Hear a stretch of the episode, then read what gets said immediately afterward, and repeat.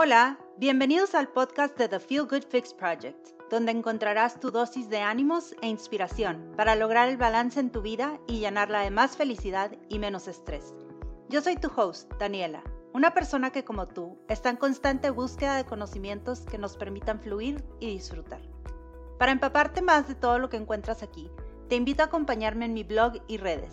Búscame en thefeelgoodfix.com.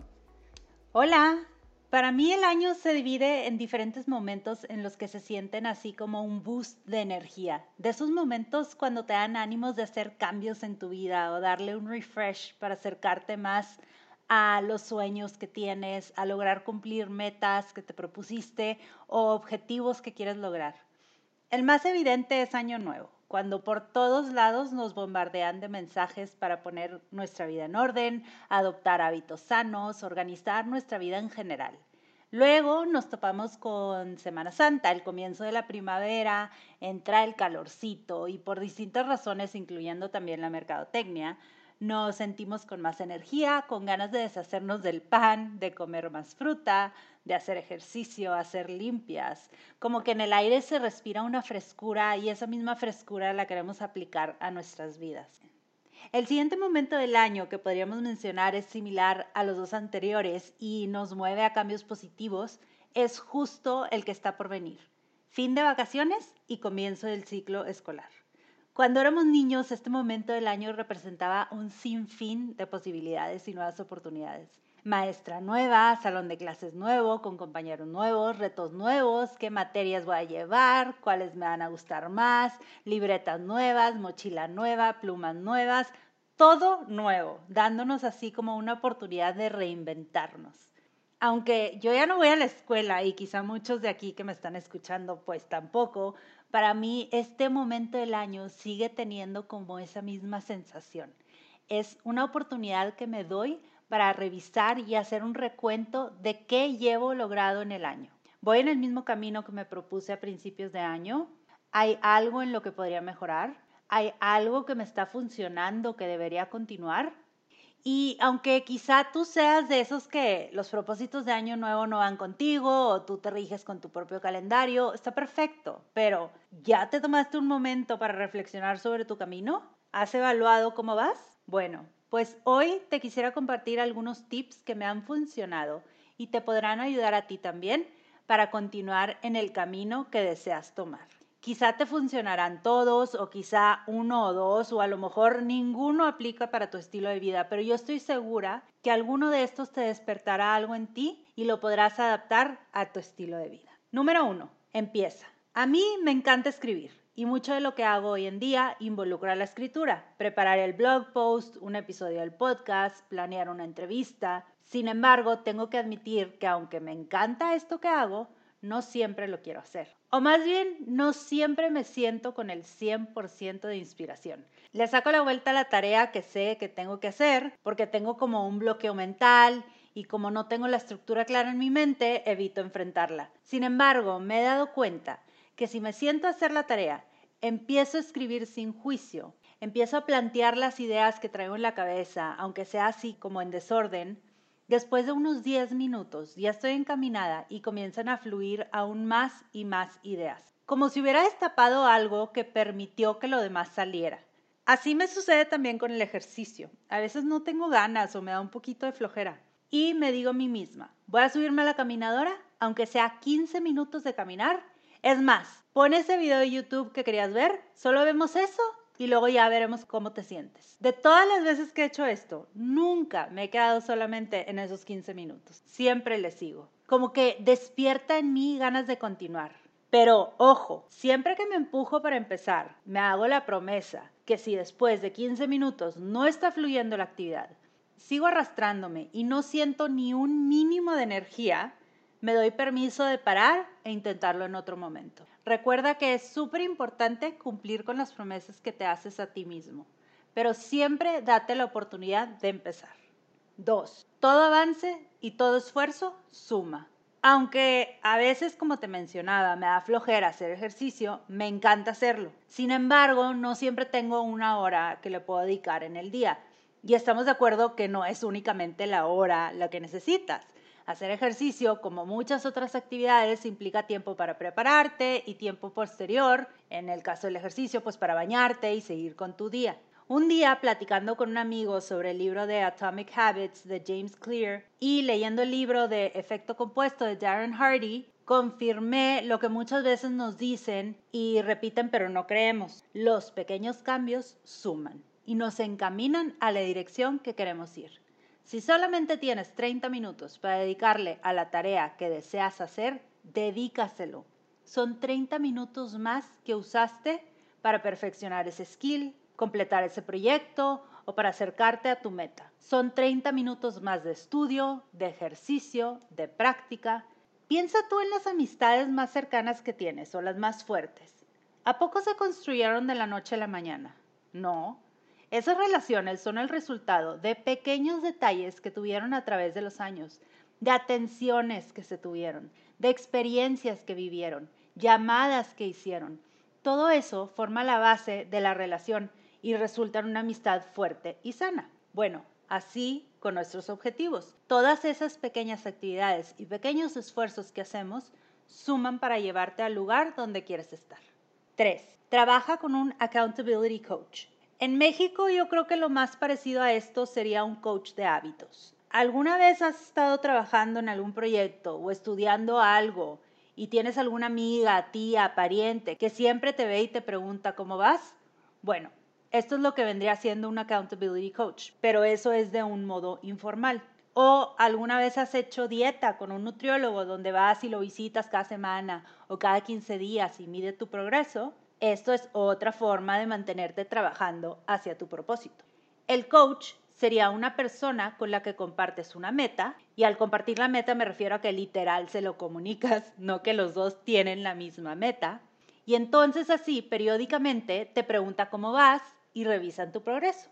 Puede ser de lo más estructurado que tú quieras que sea, es decir, si quieres hacer un plan semanal para ir revisando avances constantes, o si simplemente quieres hacer como una especie de check-in con la persona de vez en cuando. Yo, en lo personal, designé un accountability coach para el ejercicio. Es una amiga mía, es amante del ejercicio y ella todos los días sube un pequeño clip de su entrenamiento, de lo que hizo en el día. Yo, como en modo de respuesta a su video, la etiqueto cuando yo hago ejercicio. Ella no me presiona ni me pregunta si ya entrené, a qué horas voy a entrenar, qué músculos voy a trabajar. Pero el simple hecho de saber que tengo a alguien echándome porras por haber entrenado un día más me da muchísimos ánimos y hace esto aún más divertido. Cuando dejo de hacer varios días, no me dice nada, pero cuando regreso, ahí está siempre para recordarme lo bien que lo estoy haciendo. Definitivo que es una manera muy casual de asignar un accountability coach o coach de hábitos. Y quizá estarás pensando que es muy poco y no tendría impacto, pero a mí ahorita esto me funciona y me hace sentir que no estoy sola, que tengo una compañera en el camino. Gracias, Caro. Quizá tú necesitas más estructura y que te recuerden y encaminen más a tus compromisos. Es importante preguntarte y saber, ¿eres de los que se rebelan ante las autoridades o que prefieren trabajar a sus ritmos? ¿Eres de los que funcionan con un plan en mano y necesitan que lo revisen todos los días porque si no se desvían del camino? ¿Eres de los que si no pagan por algo y no le cuesta, no lo hace? ¿Te gusta que te den retro constante? Todas estas son buenas preguntas para lograr determinar qué tipo de coach iría mejor con tu estilo de trabajo. Recuerda que lo importante es hacer tu camino más ameno y agradable. Sentir que logras avanzar a un ritmo que sea bueno y sano para ti. 4. Busca tu comunidad. Bien dicen que eres la suma de las personas con las que te rodeas, que con los que estás mayor parte del tiempo tienen un impacto directo en tu manera de ser. Por lo tanto, buscar comunidades, clubs, grupos de apoyo que estén trabajando para metas similares a las tuyas o lleven el estilo de vida que deseas llevar, son una herramienta importantísima y de alto impacto para ayudarte a lograr lo que buscas. Hoy en día puedes encontrar grupos de apoyo muy fácilmente. En Facebook, por ejemplo, hay un sinfín de grupos para cualquier tema. Personas que están siguiendo algún régimen alimenticio, personas que quieren adoptar un nuevo estilo de vida, como el minimalismo, personas que quieren aprender un talento nuevo, como dibujar, caligrafía, escritura, etcétera, etcétera, etcétera. Es fascinante saber que seguro habrá algún grupo que comparte tus mismos gustos y se congregan en un espacio. aunque sea virtual. Cuando yo estaba empezando mi blog, encontré un grupo de apoyo con personas que también tenían blogs. Me ayudaron muchísimo a aclarar dudas y entender un poco más sobre cómo funcionaba el medio. Y cuando quería empezar mi podcast, entré a formar parte de una comunidad de mujeres que también tienen sus podcasts. Ellas fueron pieza clave para yo poder sacar este proyecto adelante. Me dieron los últimos ánimos y el último empujoncito para concretarlo. En estos grupos no solamente encontrarás a personas que comparten el mismo interés que tú, la clave está en que ellos están pasando por lo mismo que tú estás pasando. Esos retos que te enfrentas, seguro ellos lo han vivido. Esas preguntas que te haces, las dudas que surgen, todo eso puedes compartir en estos grupos. Y seguro habrá alguien que habrá pasado por lo mismo y te puede ofrecer alguna respuesta. El camino de cada persona será único, pero será mucho más agradable y llevadero teniendo una comunidad de apoyo. El quinto y el último tip, escúchate. Yo creo que una de las piezas claves para poder lograr tus proyectos, objetivos y metas es aprender a escucharte. Y por escucharte me refiero a saber cuándo trabajar para lograr tu meta y cuándo no. Es importante saber reconocer si el camino que decidimos emprender es aún el camino indicado para nosotros. ¿Estás cumpliendo en realidad lo que querías? ¿Tus esfuerzos están sumando a tu vida? En ocasiones nos podemos proponer una meta pensando que será lo mejor para nosotros y nos damos cuenta que ese estilo de vida no se adapta con nosotros o que lo que queríamos lograr no se va a obtener por ese camino.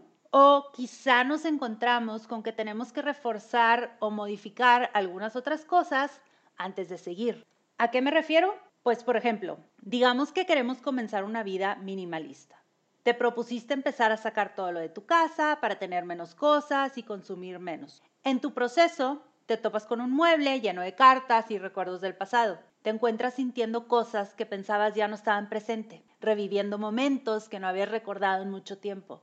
Quisieras tomar todo y tirarlo sin pensarlo dos veces. Son cosas que ya no suman y que no quieres tener en tu vida. Sin embargo, te encuentras drenado de energía sin poder seguir. Te encuentras inquieto sin estar seguro de lo que sientes. En lugar de seguir evitando estos sentimientos e ignorándolos, quizás sea el momento para retomar terapia y poner en pausa un poco ese proyecto del minimalismo, o mínimo ese rincón de tu casa, y acomodar todo eso que estás sintiendo. Cualquier cambio fuerte en nuestras vidas puede despertar y mover otras cosas que no sabíamos existían dentro de nosotros y que pensábamos estaban sanadas. Y es importante escucharnos y reconocer esos sentimientos para continuar adelante. No sientas que porque te propusiste cumplir con algo para cierto tiempo, lo tienes que hacer. Y claro que habrá momentos difíciles y tampoco se trata de desistir a la primera. Sin embargo, entre más pronto comencemos a escuchar nuestros cuerpos y entender cómo nos sentimos en ciertos momentos, más pronto sabremos detectar si algo le estoy sacando la vuelta simplemente porque es difícil o si estoy en un bloqueo porque es algo más serio que necesito resolver.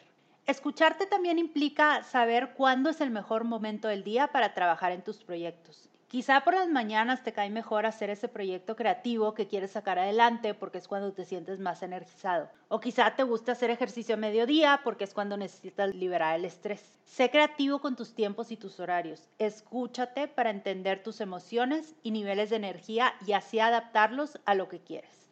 Y esos son los cinco tips que te propongo para que logres más de tus metas y puedas adoptar nuevos hábitos en tu vida. Empieza. Todo avance y todo esfuerzo suma. Trabaja con un coach de hábitos. Busca tu comunidad.